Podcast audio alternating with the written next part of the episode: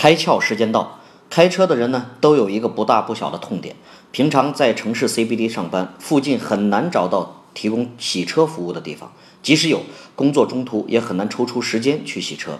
对那些经常加班的白领而言，晚上开车回到家往往十一二点了，几乎所有的洗车店都关门了，怎么办？最近呢，在广州番禺的祈福新村出现了专门针对上述人群的 O2O 服务，你只需要加点点洗车这个微信号。然后把自己的车牌号码以及停车地点告知对方，他们就会按你提供的信息找到你的车进行清洗。其实呢，有车一族都明白，城市污染这么大，现在开车很少有敞开车窗的，因此啊，车里面一般脏不到哪里去，主要是日晒雨淋的车表面。也就是说啊，整个服务过程，你和洗车师傅是不需要见面的。洗完车，他们会拍张照片微信你，觉得满意你就微信支付，Game Over，就这么简单。今天你开窍了吗？